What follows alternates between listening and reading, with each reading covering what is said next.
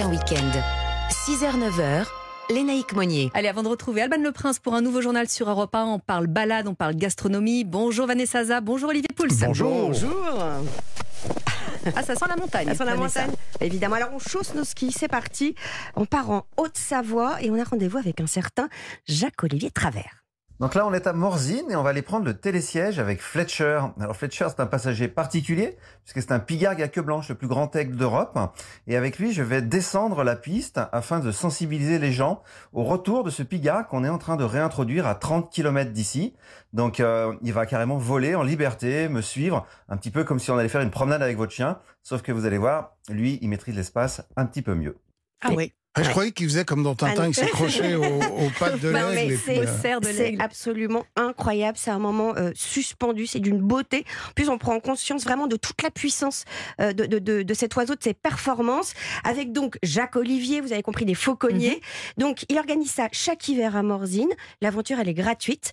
45 minutes, 4-6 personnes. Bon, après, je vous avoue que tout le monde, évidemment, se regroupe. Bah ça oui, crée la curiosité et ça engage justement des, des discussions. hein. Et ce qui est le but d'ailleurs, Ouais. hein, nous sensibiliser à la réintroduction de, de cette bestiole de 2,50 m. 2m50 et d'envergure. 7 kilos quand même les Ouais. amis. Euh, ce pigargue à queue blanche, en fait, il avait disparu de France depuis 130 ans. Euh, et pourtant, c'est un oiseau qui avait vraiment traversé l'histoire parce que même Aristote euh, en, avait, en avait parlé. C'est l'emblème de l'Allemagne aussi Ah de oui, la bah oui, ville de Genève.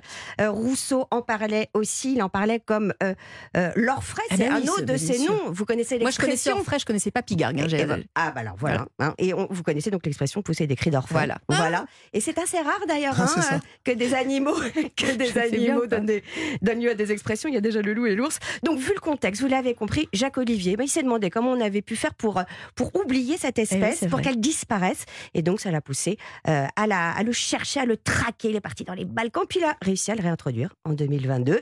Et au bord du lac Léman, euh, dans le parc des Aigles du Léman, maintenant il y a cinq couples de pigargues. Qui vont faire plein de bébés. Exactement. On espère, et en on en souhaite encore deux de plus cette Eh. année. Voilà. Et alors on va de- dormir où à Morzine et manger aussi. hein, Alors moi j'adore Cro-Blanc, c'est un chalet d'hôte euh, écologique. Euh, il s'appelle Olivier, c'est le propriétaire et il a repris le chalet de son grand-père qu'il avait construit en 1954 et Morzine, il l'a dans le sang. Et alors euh, avec Olivier, on n'a pas, on va pas faire de raclette, On pourrait. mais on pourrait, mais Mais on on va faire des chose. fouets. Oui, alors Alors moi je c'est- connaissais pas du Ouais, tout. mais moi non c'est une plus. petite spécialité euh, originaire du Saumurois. On- Alors on dit fouet ou fouasse. Euh, c'est les petits pains qui en réalité étaient préparés dès le Moyen Âge, à une époque, vous savez, où il y avait des, des fours communaux. On partageait le four dans tout le village et chacun venait y cuire son pain.